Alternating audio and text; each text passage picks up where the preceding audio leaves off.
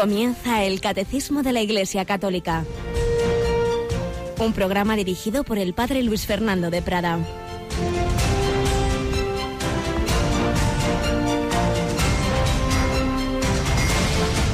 Alabados sean Jesús, María y José. Muy buenos días, muy querida familia de Radio María. Jueves, después del domingo de Pentecostés, en España celebramos una fiesta que se introdujo en el calendario litúrgico a petición de un obispo español en proceso de canonización, Monseñor José María García La Higuera, la fiesta de Jesucristo, sumo y eterno sacerdote. Fijaos que la mayor parte de las fiestas del Señor son sobre misterios de su vida, lo que hizo, los acontecimientos de su vida, bueno, empezando, claro, pues la, la anunciación, encarnación, el, el nacimiento, la presentación, la epifanía, eh, hechos y momentos de su vida. Pero también algunas fiestas de tipo más permanente, no lo que hizo en un determinado momento, no lo que ocurrió en tal etapa de su vida, sino lo que es, lo que tiene, lo que en sí mismo es el Señor. Y ahí tenemos, por ejemplo, Jesucristo Rey, el corazón de Jesús, y hoy Jesucristo sumo y eterno sacerdote. Él es el único verdadero sacerdote, el pontífice, el que hace puentes entre el hombre y Dios. ¿Y cómo lo hace? Por su persona, porque es Dios y hombre, por tanto une a Dios y al hombre, y por su sacrificio redentor. Él ha ofrecido el sacrificio de sí mismo. Por eso las lecturas de hoy eh, hacen alusión a, a, la pasión fundamentalmente. Hasta ahora leíamos en el Evangelio la institución de la Eucaristía en el nuevo leccionario se nos ha ofrecido el pasaje de la oración de Jesús en Getsemaní. También de primera lectura se puede escoger o bien una del Génesis, en la que aparece el sacrificio de, Isaac, eh, que Dios le, le, pedía que sacrificara a su hijo, realmente no se lo pedía, sino que estuviera dispuesto en su corazón a poner a Dios por encima de todo. Y si no, también la carta a los hebreos, donde el Hijo de Dios al entrar en el mundo dice, he aquí que vengo a hacer tu voluntad. Tú no quisiste sacrificios ni ofrendas, ni holocaustos, ni víctimas expiatorias, pero aquí estoy yo para hacer tu voluntad. Jesús se ofrece al Padre en reparación de todos nuestros pecados y es a la vez sacerdote y víctima, es pastor y cordero. Este es nuestro Señor, pues hoy mmm, le invocamos, le miramos como nuestro sumo sacerdote y os pedimos, claro, una oración especial por todos los sacerdotes del mundo, porque José María García Leguera, sobre todo, instituía esta fiesta pues para insistir en la importancia de la santidad del sacerdote, porque es verdad que aunque uno sea muy pecador, sacerdote sacerdote y celebra la misa, pues ahí se hace presente Cristo y perdona los pecados, pues Cristo perdona, cierto, aunque esté muy personalmente poco unido a Dios ese sacerdote, pero claro, cuanto más unido esté, pues más fruto dará su ministerio, indudablemente. Tenemos con nosotros a Mónica Martínez. Buenos días, Mónica. Muy buenos días, padre, y felicidades por la parte que le toca. Bueno, y por los muchos sacerdotes, ¿verdad?, con los que uh -huh. también colaboramos en Radio María y en las parroquias y en, en tantos lugares. ¿Tú conocías esta fiesta? Eh, claro, claro, sí, hombre. Eh, lo que no sabía es que había, eh, no se celebraba en toda la iglesia. No, porque uh -huh. al ser introducida, ya digo, por este obispo español, pues bueno, nació aquí, puede que se acabe extendiendo, eso ha pasado muchas veces en la historia. Uh -huh. Por ejemplo, la fiesta del Corpus Christi, del Corazón de Jesús, empezó siendo local, por lo menos el Corazón de Jesús ciertamente, al principio se aprueba en determinadas naciones, me parece que Polonia fue una de las primerísimas, y luego ya se extiende a la Iglesia Universal, y probablemente acabe ocurriendo eso, porque es indudable que es algo que falta un poco en el calendario litúrgico. Todos celebramos a Cristo Rey, pues hombre, lo normal es que celebremos a Cristo sumo y eterno sacerdote. Pues nada, vamos adelante, mirando a Jesús, dándole gracias de que Él es ese nuestro Salvador, camino, verdad, vida, el sumo pontífice, sacerdote y víctima, y que nos enseñe también a colaborar con Él, como colaboró en toda su vida este santo misionero jesuita del que estamos hablando en esta primera sección testimonial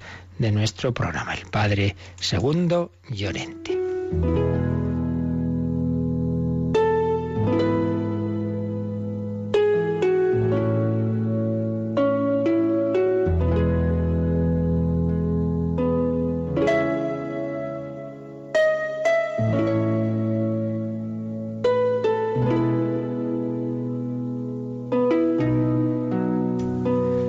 Estamos explicando algunos fragmentos de las memorias del padre Segundo Llorente, que nos estaba contando los inicios de su presencia en la misión de Akulurak, en Alaska.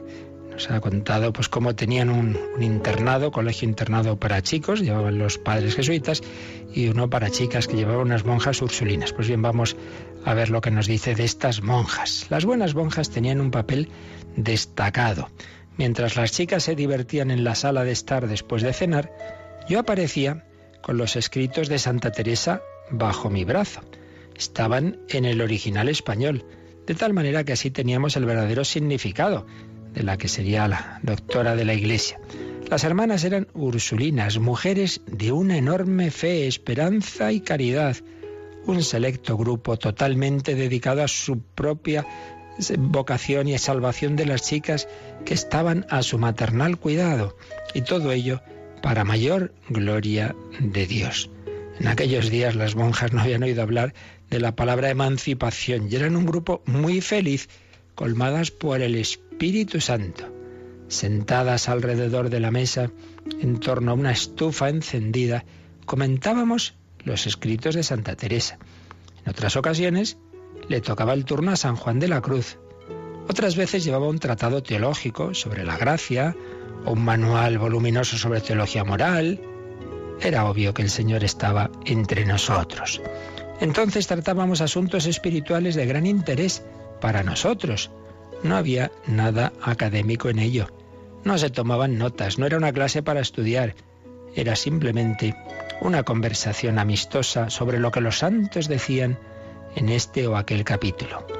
De tal manera que cubríamos un amplio espectro, como vivir en la presencia de Dios mientras hacían las tareas cotidianas, sobrenaturalizando todo lo que hacíamos o decíamos, los demonios de no vivir en la presencia de Dios. Ya que fuimos creados para una beatífica visión, todo lo que nos ayude a lograr ese fin sobrenatural debe ser adoptado y aquello que nos impida alcanzarlo debe ser evitado. De esta manera, todos deben saber qué es lo que los ayuda y lo que los estorba. A continuación seguía una vívida discusión sobre todo ello, y era muy interesante escuchar lo que el Espíritu Santo inspiraba en cada uno de nosotros. Pues podemos sacar ya de aquí también varias enseñanzas para nuestra vida. Una, la importancia de la lectura de los santos, la lectura espiritual. Ojalá pudiera ser como hacían aquí, reuniéndose y comentando, pero si no, pues cada uno de nosotros, con el consejo de un buen sacerdote, director espiritual, confesor o bueno, persona formada, pues qué libros nos pueden más convenir. Obviamente uno pues es el que aquí tratamos, el catecismo, pero luego hay tantos libros de formación, de distinto tipo, unos más teológicos y otros más vivenciales, las vidas de los santos y obras de ellos, como aquí cita las obras de Santa Teresa y San Juan de la Cruz, no son quizá para todos los paladares, las hay más sencillas, pero siempre hay alimentos espirituales para cada uno. Y otro aspecto importante, estamos hechos para Dios, para contemplar a Dios. Entonces dice, todo lo que nos ayude a acercarnos a ese fin, hay que hacerlo. Y lo que nos separe, hay que evitarlo. Es lo que San Ignacio de Loyola pone en el principio fundamento de sus ejercicios espirituales. Las cosas de este mundo, tanto debemos usarlas, eh, acercarnos, tenerlas o no, cuanto nos acerquen a Dios, tanto debemos evitarlas, cuanto nos separen de Él. Es lo que se llama la regla del tanto cuanto. Hasta qué punto este aspecto, esta, esta obra, este, esta diversión, esta amistad, pues tanto cuanto te acerque a Dios o tanto cuanto te separe de Él, debes tomarla o dejarla. Así iban caminando estos misioneros en Alaska tras una dura jornada de trabajo con esos niños, niñas y todas las personas de la misión. Era también el momento de esas conversaciones, tertulias espirituales. Otras veces, seguimos las memorias del Padre Llorente, leíamos a San Juan de la Cruz, que nos enseñaba mucho acerca de la oración, de las largas visitas al Santísimo. La cuestión era saber cuánto tiempo nosotros gastábamos en nuestra vida activa en estar arrodillados o sentados en la capilla. En primer lugar, al menos, a menos, perdón, que uno ya arda en el amor de Cristo, siempre hay mil y una excusas para no hacerlo, para ir a la capilla. Y es cierto que cuando nos enfrentamos a una alternativa, el Señor siempre pierde. Siempre hay mil cosas que hacer antes que estar en la capilla orando. Y finalmente no lo hacemos. Pero si llega la inspiración de ir a la capilla y estar con el Señor, entonces una vez allí, de nuevo vuelven a surgir las excusas y las alternativas. Y finalmente nos vamos de la capilla para hacerlas. La cuestión es también qué hacer en la capilla cuando se está solo, ya que la imaginación nos puede llevar a un millón de leguas de allí. Santa Teresa se quejaba de que la imaginación era la loca de la casa, es decir, la parte de locura que llevamos siempre dentro de nuestro ser. ¿Y si se reza un rosario o se lee un libro espiritual? No, no es ese el asunto. El asunto es que hay que sentarse en un banco, con nuestras manos confortablemente sobre nuestras rodillas, relajarnos, tomar posesión de todo nuestro ser, cerrar los ojos o mirar al altar y estar inmersos en la presencia de Dios, si entonces la imaginación intenta despistarnos, has de decirte a ti mismo que no lo vas a permitir, que estás de guardia, estás velando ante la puerta del palacio del rey en el tabernáculo, como un centinela guarda la entrada.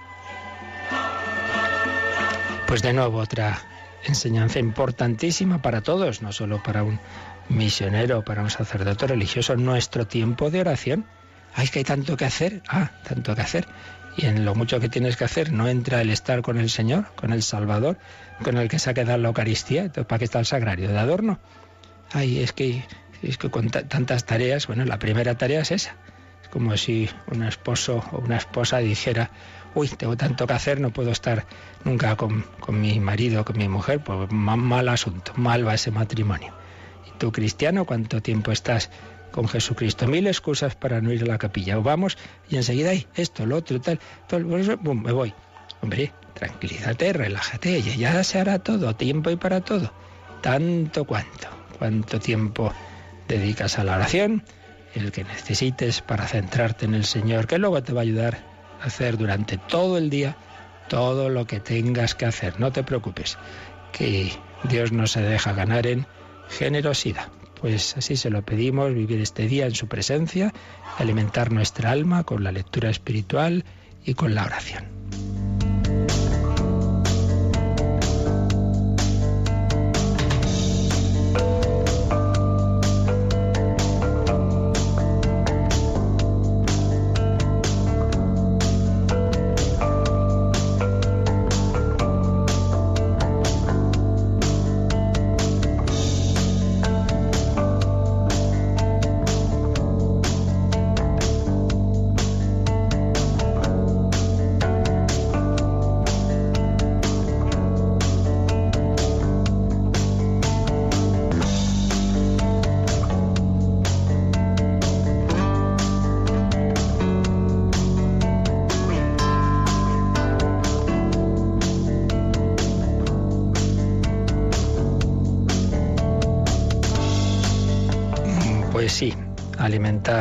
Nuestra alma con la oración, estar ratos ante el Señor. Mónica, nosotros lo tenemos fácil. Aquí tenemos, ¿verdad? En la radio la misma capillita con el Santísimo. Así es, así es. Además es el estudio número uno. Exactamente. Donde hay que guardar silencio para escuchar lo que dice el Señor y quien no tenga pues en su lugar de trabajo una capilla que ya sabemos que no es lo más habitual pues siempre tendrá todavía en nuestra tierra tenemos muchas iglesias intentar que no pase un día sin estar un ratito sin hacer una visita al Santísimo Sacramento. Y aquellos que no pueden salir pues que lo hagan en su interior esa oración esa comunión espiritual y bueno por eso también ayuda mucho Radio María a mantenernos en oración en oración y en formación. Si el padre Llorente y esas monjas iban estudiando, iban leyendo esos grandes autores, pues tenemos lo esencial de toda la tradición de la Iglesia, empezando, claro, por la Santa Biblia, resumiendo en el Catecismo, que aquí vamos también nosotros leyendo. Pues vamos adelante en este artículo en final de la parte relativa a Jesucristo, de los misterios de Cristo. Desde allí, desde el cielo, desde la derecha del Padre, ha de venir a juzgar a vivos y muertos. Por tanto, ha de venir volverá en glorias, lo que estamos viendo. Habíamos visto que una vez que el Señor ha ascendido a los cielos, Él sigue aquí también presente en la tierra, en la iglesia, invisiblemente, claro, y reina, reina en este mundo a través de la iglesia, pero permitiendo el mal.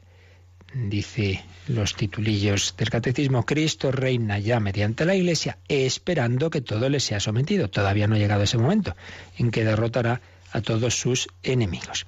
Y el siguiente apartado se titula así, El glorioso advenimiento de Cristo, esperanza de Israel.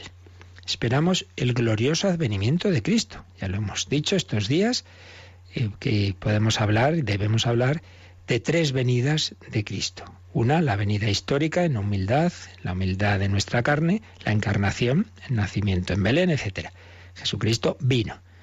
Otra, la, que se produce o las que se producen permanentemente ahora mismo, porque el Señor viene constantemente a nuestra vida, viene a la iglesia, se hace presente en la Eucaristía, en el momento de la consagración y tantas otras maneras de actuar en nuestras almas, eh, si alguno me, me ama, mi Padre le amará, vendremos a Él, haremos morada en Él. El Señor viene. Y finalmente el Señor vendrá, que es de lo que aquí estamos hablando. Jesucristo vendrá en gloria. Todo ojo lo verá. Entre las nubes del cielo, el Hijo del Hombre en su gloria, rodeado de sus ángeles, y juzgará a todos. El glorioso advenimiento de Cristo, y ya sí que todo el mundo reconocerá que es el Hijo de Dios, el Rey de Reyes y Señor de señores. El verbo, el verbo encarnado y redentor, aquel que fue coronado de espinas, vendrá coronado de gloria. Entonces todos los pueblos lo reconocerán, pero eso aún no ha llegado. Pues bien, estamos en este tiempo de espera, que lo esperamos, lo debemos pedir y apresurar, porque, como decíamos, nuestra oración y nuestras buenas acciones apresuran, porque el Señor hay cosas que hace antes o después y condiciona a nuestra actitud y a nuestra oración. Por eso pedimos en la iglesia, Maranatá, ven Señor Jesús. Bueno, pues que, lo hagamos en serio, que es a lo que, lo que estamos intentando pues con estas explicaciones, que, que valoremos lo que significa esa, esa esperanza de la segunda venida de Cristo y que realmente lo pidamos. Pero además se nos dice el glorioso advenimiento de Cristo, esperanza de Israel, porque como veremos está anunciado particularmente en San Pablo que en un momento dado Israel, Israel que en general, en buena medida, al menos oficialmente, pues no creyó en Jesucristo, pues lo hará, lo reconocerá. Por supuesto, por supuesto, los primeros cristianos fueron eh, judíos o los apóstoles, la misma Virgen María y por tanto muchísimos, muchísimos judíos que sí aceptaron a Cristo, pero es verdad que oficialmente, eh, así como, como pueblo, no, no lo reconoció al Mesías. Bueno, pues está anunciado por San Pablo que llegará un momento en que sí, en que sí que se producirá esa, ese reconocimiento por parte de Israel de Jesucristo. Pero bueno, vamos por partes. Vamos primero a a seguir avanzando en, esa venida de Cristo, porque el catecismo lo va explicando poco a poco, aquí hay muchos elementos que vamos viendo con calma. El glorioso advenimiento de Cristo. Y en relación a esa espera de ese advenimiento de Cristo está el tema de los signos de la parusía, porque en la escritura se habla de determinados hechos que van a ir ocurriendo antes de esa venida de Cristo, lo cual como veremos, pues da lugar a diversos debates de interpretación. Bueno, vamos antes de nada, primero a leer este número que nos toca, el 673, 673, Mónica. Desde la ascensión, el advenimiento de Cristo en la gloria es inminente, aun cuando a nosotros no nos toca conocer el tiempo y el momento que ha fijado el Padre con su autoridad. Este acontecimiento escatológico se puede cumplir en cualquier momento, aunque tal hecho y la prueba final que le ha de preceder estén retenidos en las manos de Dios. Bueno, pues como veis es un número breve que nos dice cosas que pueden parecer contradictorias. Por un lado, se nos dice que este, este advenimiento de Cristo es inminente. Y es que ya hemos dicho que realmente hemos entrado, entrado en la última etapa de la historia. Claro, lo que pasa que esa etapa puede durar 20 siglos que llevamos desde que Jesús anuncia todo esto, o puede durar 30 o puede pasar mañana, no lo sabemos. Pero en cualquier caso ya hemos entrado en esa última etapa. Es inminente, pero no sabemos cuándo será y por eso se nos cita este texto que ya leímos de cuando están los apóstoles con Jesús, pues en una comida, Jesús resucitado, ya poco antes de su ascensión, y preguntan, ¿es ahora cuando vas a restaurar el reino de Israel? Y entonces el Señor le dice, no os toca a vosotros conocer el tiempo y el momento que ha fijado el Padre. No andemos, que mucha gente le encanta esto de hacer cábalas, ahora será esto, lo otro, aquí dicen que va a pasar tal cosa, que no. Y entonces sigue diciendo el catecismo, este, esta venida de Cristo, este advenimiento, este acontecimiento se puede cumplir en cualquier momento, en cualquier momento. Pero ese acontecimiento y la prueba final que le ha de preceder, porque como veremos están anunciados pues otros hechos previos a esa venida, eso está retenidos en las manos de Dios. Hay algo ahí que está en manos de Dios, que, que no sabemos por qué sí, por qué no, cuándo sí, cuándo no. Bueno, todo esto lo vamos a ir viendo. Entonces aquí hay una cuestión debatida, que es esta que digo de los signos, los signos que anuncian todos estos acontecimientos. Y como pasan tantos temas teológicos, hay como dos aspectos que pueden parecer contradictorios y, no lo son. Tenemos que ver cómo se conjugan. ¿A qué me refiero? Pues que, por un lado, decimos que, que hay una serie de signos que, aparecen tanto en discursos escatológicos de Jesús como luego en otros libros, en otras cartas del Nuevo Testamento, que, nos hablan de cosas concretas. ¿Cuáles son? Que van a ocurrir antes de esa venida de Cristo. Pues dejando aparte eh, elementos de tipo apocalíptico como catástrofes naturales, etcétera, que ya veremos cómo se puede interpretar. Pero aparte de eso hay tres, hay tres, tres signos claros, que son que el Evangelio se predicará en todo el mundo, llegará el Evangelio al mundo entero, la conversión de Israel, que acabamos de mencionar, y la aparición y éxito del anticristo. La predicación del Evangelio universal al mundo entero, la conversión de Israel y la acción del anticristo. ¿Dónde están aquí los problemas y el debate? Pues que por un lado se dice, bueno, pues si el Señor y la Escritura habla de estos signos, pues, pues para algo están, ¿no? Si se han dicho que van a ser, pues serán. Entonces, bueno, estemos atentos. Pero por otro lado, también el Señor ha dicho que no, que no sabemos cuándo va a ocurrir eh, esa su segunda venida. Entonces, el que haya estos signos no puede estar en contra con esa insistencia de Jesús sobre la ignorancia del día y de la hora de la parusía y sobre el carácter inesperado de esta. El Señor quiere sobre todo que estemos siempre atentos. Velad y orad, porque no sabéis el día ni la hora. Entonces, hay autores que interpretan esos signos pues simplemente como una exhortación a la vigilancia, que implica una actitud de atención a cualquier posible señal. Mira, pues pues vemos que se está ya el evangelio está llegando al mundo entero, pues pues esto ya es que se ha cumplido o se está cumpliendo ese ese signo, por tanto hay que estar preparados. Bueno, pues entonces hay aquí mm, este, estos dos aspectos. Por un lado, hay unos signos, pero por otro lado no, no es fácil interpretarlos, por tanto en cualquier momento puede, puede cumplirse, puede ocurrir la parusía. Algún teólogo, como, como Ranner decía, que estos signos tienen un sentido de condición previa ante quan non, es decir, que luego por lo, que sí sabremos es que no se va a dar la, la parusía antes de que se cumplan estos signos, tienen que cumplirse, pero luego desde que se cumplan más o menos hasta la parusía, pues a saber a saber cuánto tiempo puede pasar. La misma gradualidad, además, del cumplimiento de esos signos en algunos casos puede impedir la plena certeza en la afirmación de, que se hayan ya cumplido esos signos o no. Vamos a leer de nuevo este, este número del, del, catecismo, pero lo vamos a hacer con, con, los, con los textos con los textos bíblicos concretamente que aquí se citan. Vamos a ver, un momentito, que se me ha ido ahora a mí el, el papelito donde teníamos, tenía marcado el, el, número de catecismo. Bueno, aquí estamos. Dice, desde la ascensión, el advenimiento de Cristo en la gloria es inminente, es inminente. Y entonces ahí nos cita Apocalipsis 22, 22, 20, que dice, es cuando Jesús al acabar el Apocalipsis eh, o el, autor del Apocalipsis dice las palabras de Jesús. Dice el que da fe de estas cosas, sí, vengo pronto.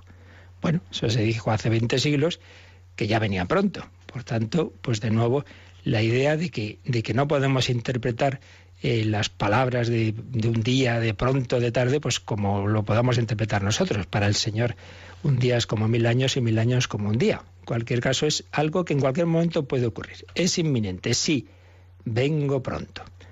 Luego, no nos toca a nosotros conocer el tiempo y el momento que el Padre ha fijado con su autoridad. Hechos 1.7. Ese momento que decíamos antes de, de esa cena o comida de Jesús con los apóstoles antes de su ascensión. Sigue diciendo, este acontecimiento escatológico se puede cumplir en cualquier momento, en cualquier momento. Y ahí nos encontramos estos textos. Mateo 24, 44. Por eso mismo estad también vosotros preparados, que a la hora en que menos lo penséis llegará el Hijo del Hombre. También podemos recordar Marcos 13:32. En cuanto al día aquel o la hora, nadie lo sabe, ni los ángeles en el cielo, ni el Hijo, sino el Padre.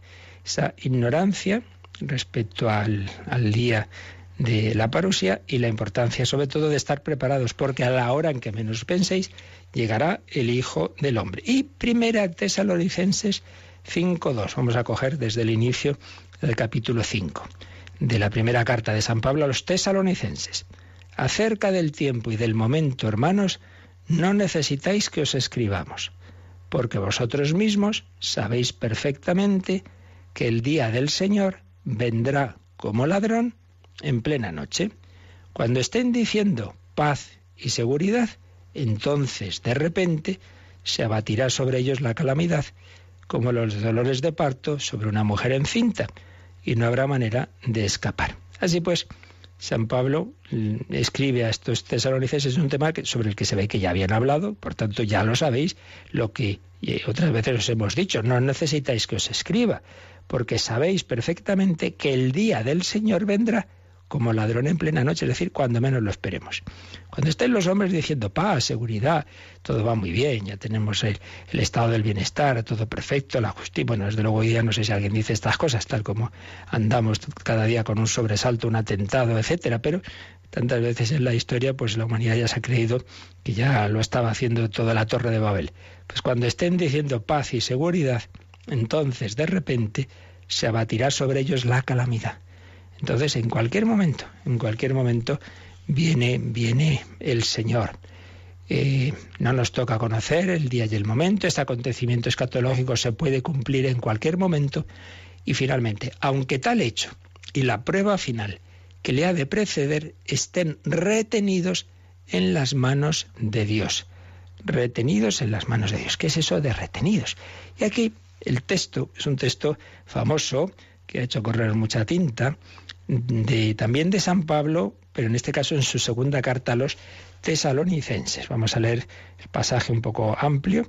Segunda carta de San Pablo a los tesalonicenses, capítulo segundo, vamos a coger desde el versículo 3.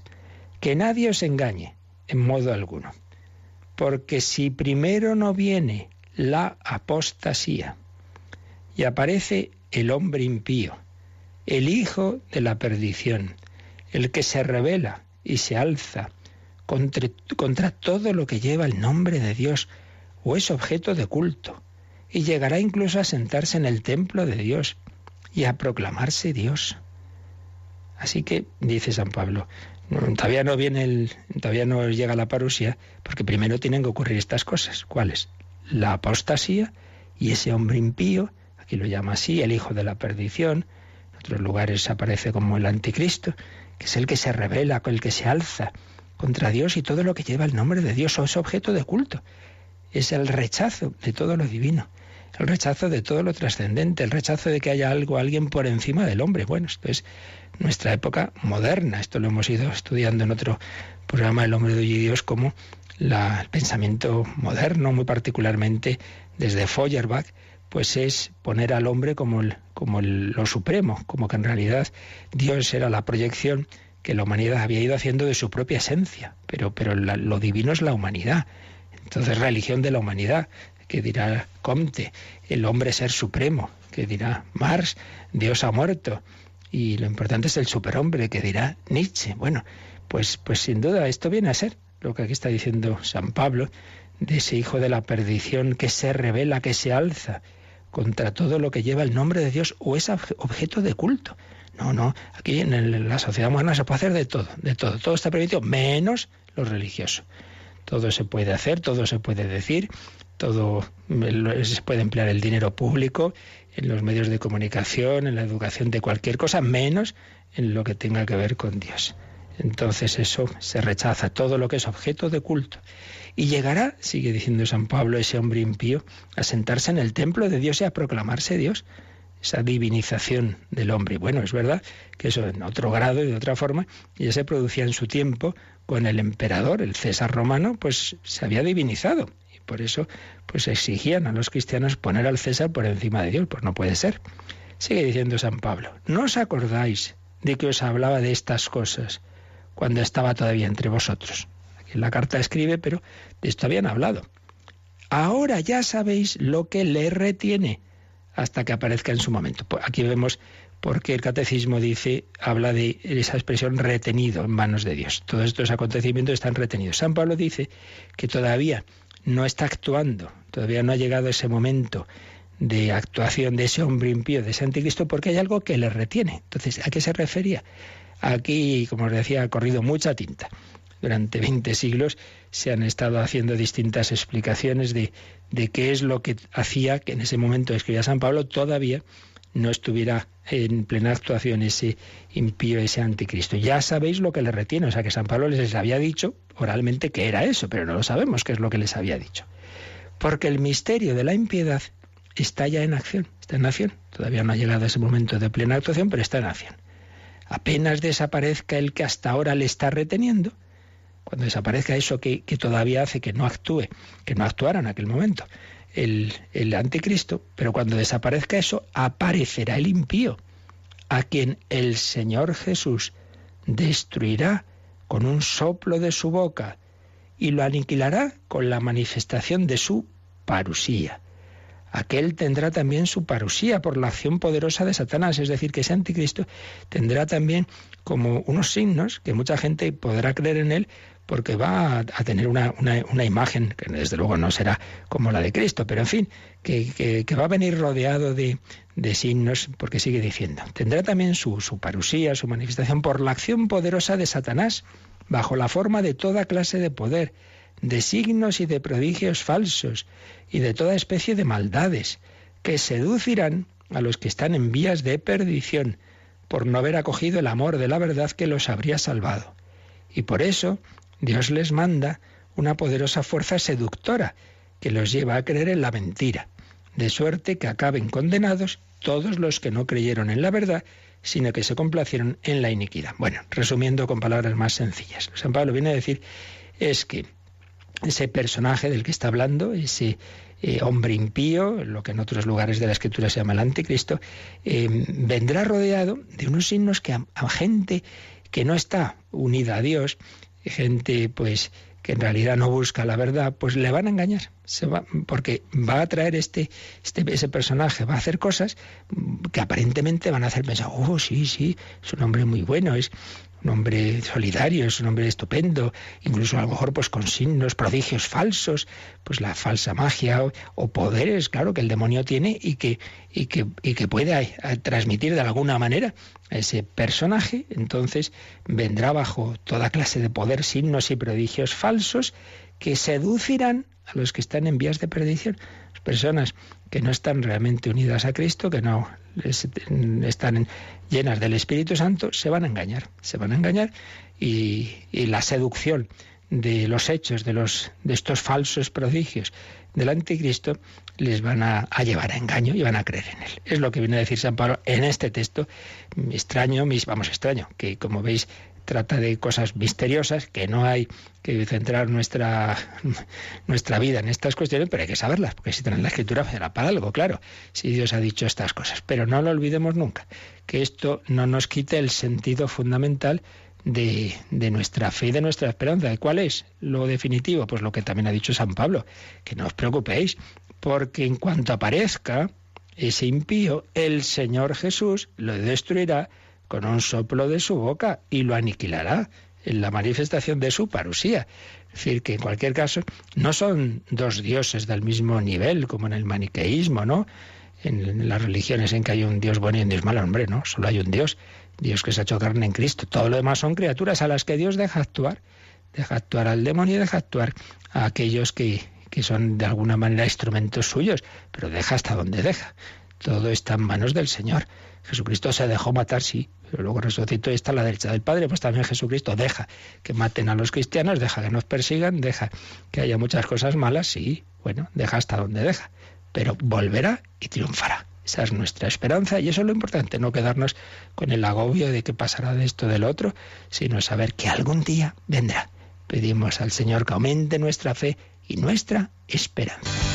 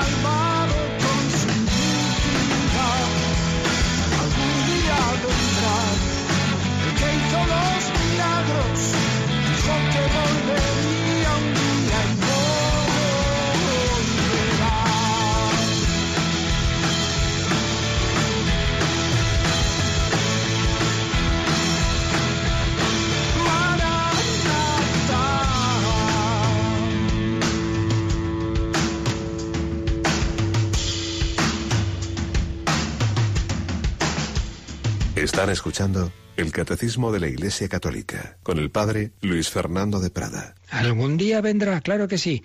No nos volvamos locos de el modo, la manera, si ahora, si mañana, sí, pero lo importante es esa esperanza de que el Señor vendrá y destruirá a todos sus enemigos. El último enemigo liquidado será la muerte. Bueno, vamos a reflexionar un poquito más en ese debate, digamos, sobre los signos de la parusía, del retorno de Cristo. Y vamos a hacerlo de la mano maestra de Joseph Ratzinger, que como joven teólogo, pues uno de sus temas en que más profundizó fue la escatología. Tiene una gran obra escatología eh, y en ella pues hay un apartado sobre el retorno de Cristo y el juicio final y ahí nos habla de los signos del retorno de Cristo. Entonces, en él vemos pues este planteado este debate, pues vamos a ver de qué manera. Dice que leyendo los diversos textos del Nuevo Testamento se da la impresión, que antes mencionábamos, de que se contraponen dos posiciones distintas.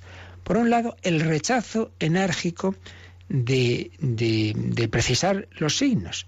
El retorno de Cristo es incompatible con el tiempo de la historia, con las leyes de la historia, y en ese sentido nunca podremos saber cuándo va a darse esa venida de Jesús. Nunca se podrá conjeturar, porque será cuando Dios quiera, y ya está. Cristo no es el producto de la evolución, ni representa un peldaño dialéctico en el proceso de la razón, un poco en la línea de las filosofías de la historia de Hegel, por ejemplo, sino que es el otro con mayúscula, aquel que desde fuera llama a las puertas del tiempo y de la muerte. Por tanto, empezamos a preguntar ¿cuándo va a ser esto? ¿Cuándo va a ser esto? La única respuesta puede consistir en rechazar la pregunta, sustituyéndola por esa llamada que hace el Señor. Velad, velad dejaros de tantas preguntas y estar preparados. Esta sería una postura totalmente basada en el Nuevo Testamento. Pero dice, a esta postura parece que se contrapone una corriente tradicional también fuerte, que habla de signos que denotan el retorno de Cristo. Entonces, mm, señalaba Joseph Ratzinger que el gran teólogo y escriturista que fue Jean Danielou, el cardenal Danielou, veía en esto también la supervivencia de dos líneas distintas en la esperanza del Antiguo Testamento. También algo así viene a explicar el cardenal Sembon en su Cristología, que estas, estas dos líneas sobre los, la esperanza de la segunda venida de Jesús ya se habían dado en la esperanza de la primera venida de Jesús, del Mesías. ¿Por qué? Pues porque en el Antiguo Testamento, por un lado, se esperaba a un Mesías humano, pero por otro lado se esperaba un cambio radical de la historia a causa de una intervención directa y propia de Dios. Entonces vamos a ver qué pasa, que el Mesías va a ser un hombre simplemente que nacerá de nosotros o vendrá de Dios. Bueno, pues las dos cosas. Porque una vez que ya hemos conocido al Mesías, que es Jesucristo, que es Dios y hombre verdadero, pues las dos cosas serán verdad.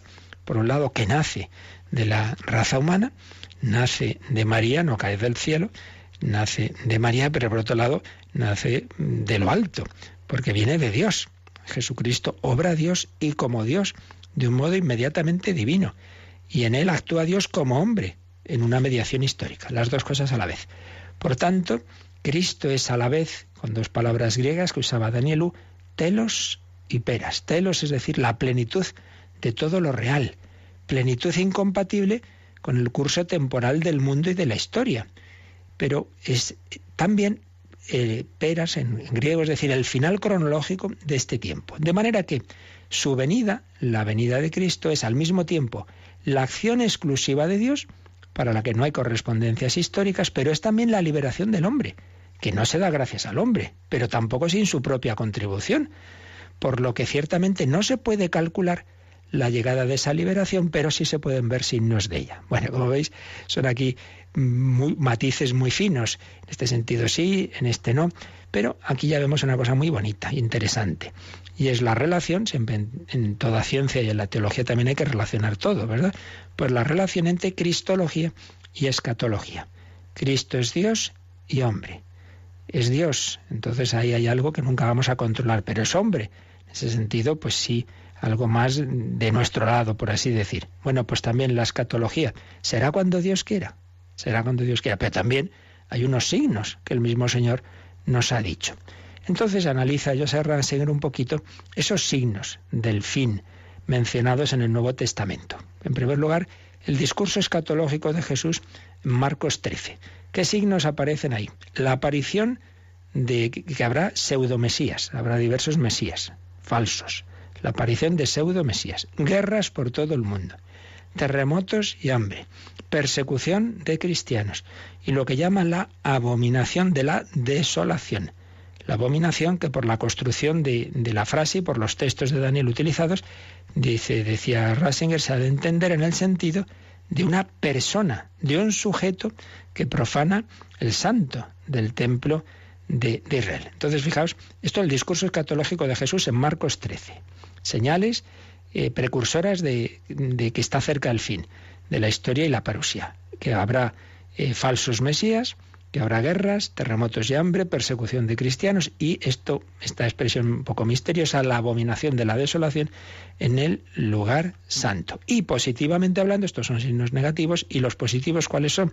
Los que antes decíamos, de que antes tiene que anunciarse el Evangelio a todos los pueblos, ante todo eso, y la eh, y luego recordemos también la, conversión de Israel. Luego, las imágenes de catástrofes que se presentan después dice Joseph Rasinger, pertenecen a la descripción de la parusia. Esto lo dejamos para después. Y luego, en los demás escritos del Nuevo Testamento, esto era en el discurso escatológico de, de, Jesús en Marcos 13. Lo que he dicho yo, los judíos no está ahí, ¿eh? esto lo he añadido yo. En los demás escritos del Nuevo Testamento aparece la figura del anticristo. Y concretamente en ese pasaje que hemos leído de San Pablo en 2 Tesalonicenses 2, aunque ahí no lo llama así, ahí veíamos que lo llama el impío, el impío el hijo de la perdición. Entonces, añade Joseph Rasinger algo que no hemos dicho, y es que Pablo lo caracteriza a ese impío sirviéndose de dos textos del Antiguo Testamento. Profeta Daniel capítulo 11 y profeta Ezequiel capítulo 28. En Daniel 11 aparece el gran perseguidor de la fe judía en la época helenística que fue Antíoco Epifanes. Y el segundo texto, el de Ezequiel, se refiere a un mítico príncipe de Tito, de Tiro, perdón, híbrido y, caído. Entonces lo que se está haciendo es colocar al anticristo final en una larga serie de predecesores. Y ha habido otros personajes que han perseguido a los hombres que han creído en Dios. Hay predecesores en los que se encontraba misteriosamente presente. Así como Cristo tuvo sus predecesores, sus profetas, pues el anticristo también ha tenido sus, sus precedentes en, en tantos personajes que han perseguido la fe. Luego tenemos el texto de la primera carta de San Juan, capítulo 2, versículos 18-22. Ahí sí que aparece la palabra, el término anticristo, anticristo. Y eh, en, primera Juan 2, 18-22 y segunda Juan 7. Y en ambos lugares San Juan se está refiriendo a los herejes cristológicos, a aquellas, aquellos cristianos que, en un momento dado pues, pues hacen una caracterización de Jesucristo fuera de la fe católica. Entonces San Juan dice, uy, si están aquí estos que están negando a Cristo son anticristos, entonces que ya estamos en la última hora.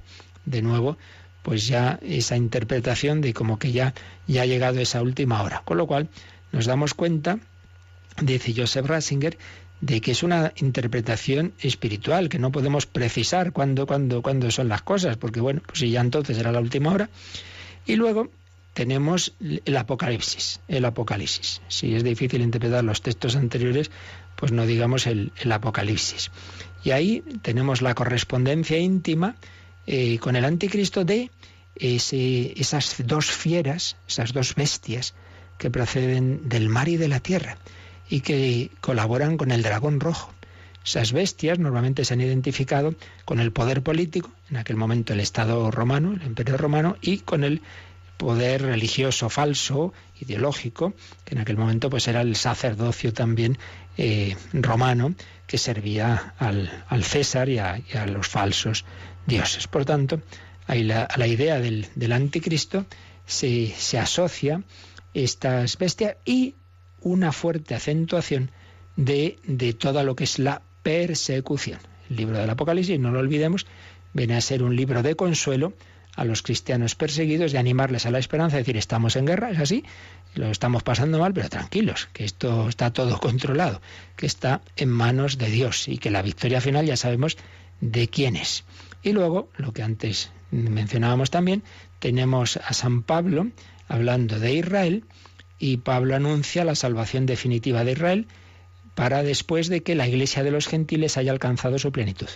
Ahora se están convirtiendo los gentiles y luego pues se convertirá, se dará la conversión de Israel a Cristo como primer paso hacia el fin de los tiempos. Este es el resumen que hace Joseph Rasinger de esos signos de la parusia y luego va a hacer su interpretación. ¿Hasta qué punto son signos que nos indican que podemos deducir a ah, esto ya se está produciendo y por tanto ya va a ser ahora o hasta qué punto no?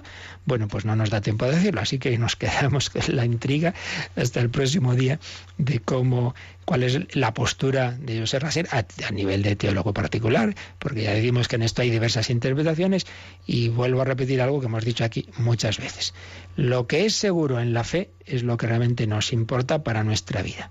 Las cosas que el Señor no nos las ha dejado totalmente claras es pues porque no son esenciales, lo esencial es en este caso concreto que hay que estar siempre preparados, que no hay que asustarse, que hay persecución la, la vida la y la habrá, que siempre ha habido también falsas mm, personas dentro de la iglesia, pues pues que, le están haciendo juego al demonio, que, que, bueno, pues que todo eso se da así, que hay trigo y cizaña mezclados y que no hay que preocuparse, que hay que estar atentos y simplemente que, que saber que con mucha esperanza porque el Señor vendrá, el Señor volverá, el Señor mm, vencerá a todos sus enemigos y lo que hay que hacer es orar y vivir nosotros pues como debemos. Como en cualquier momento puede darse nuestra propia, nuestro propio fin, no del mundo, sino de mi vida, y también en cualquier momento puede darse la parusía, en cualquier momento el Señor vendrá. Estemos preparados, velad y porque el momento que menos lo penséis llega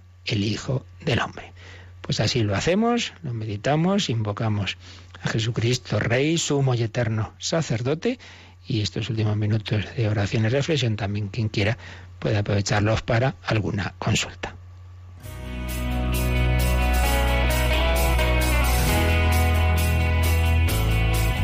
Participa en el programa con tus preguntas y dudas. Llama al 91 005 9419. 91 005 9419. También puedes escribir un mail a catecismo arroba catecismo arroba radiomaria.es.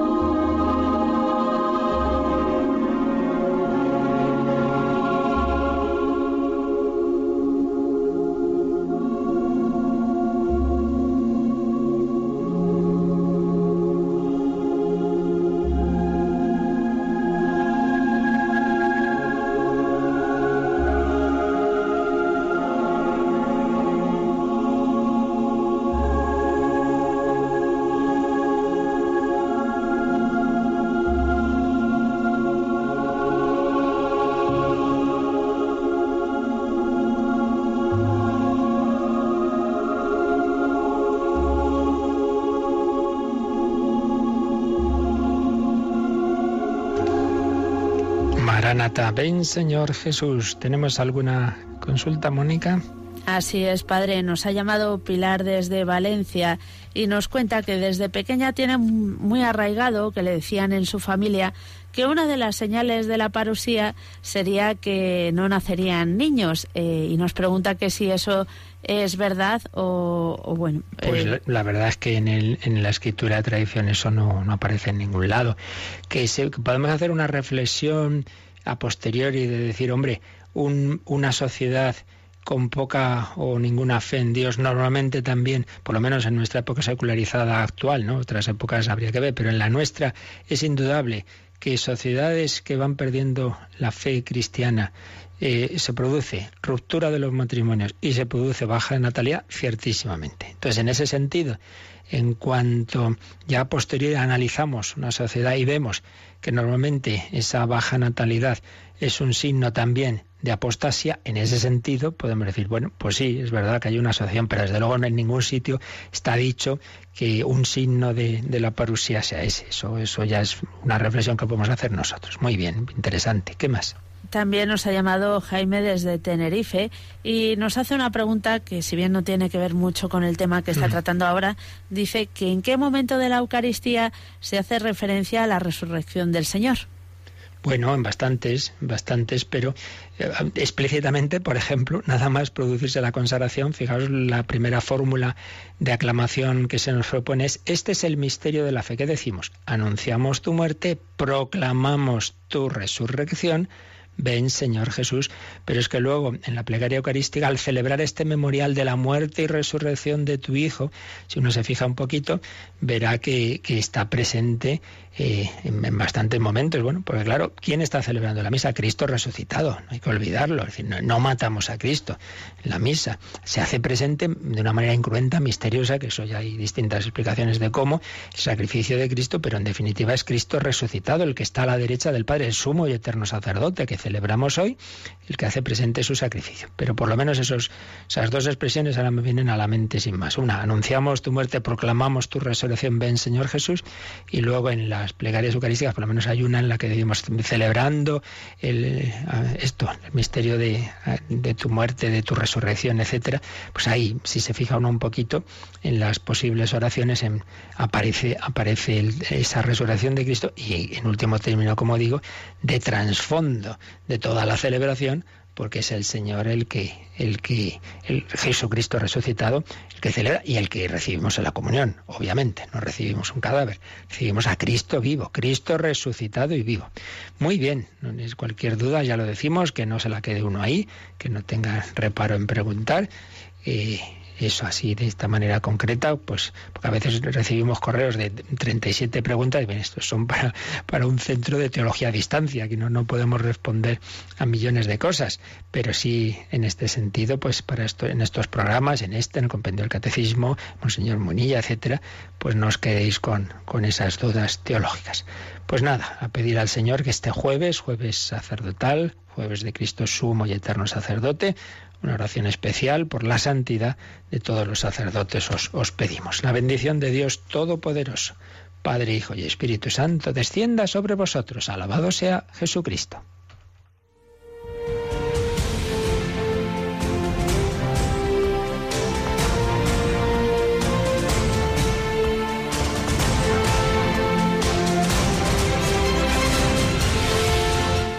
Han escuchado en Radio María el Catecismo de la Iglesia Católica. Un programa dirigido por el Padre Luis Fernando de Prada.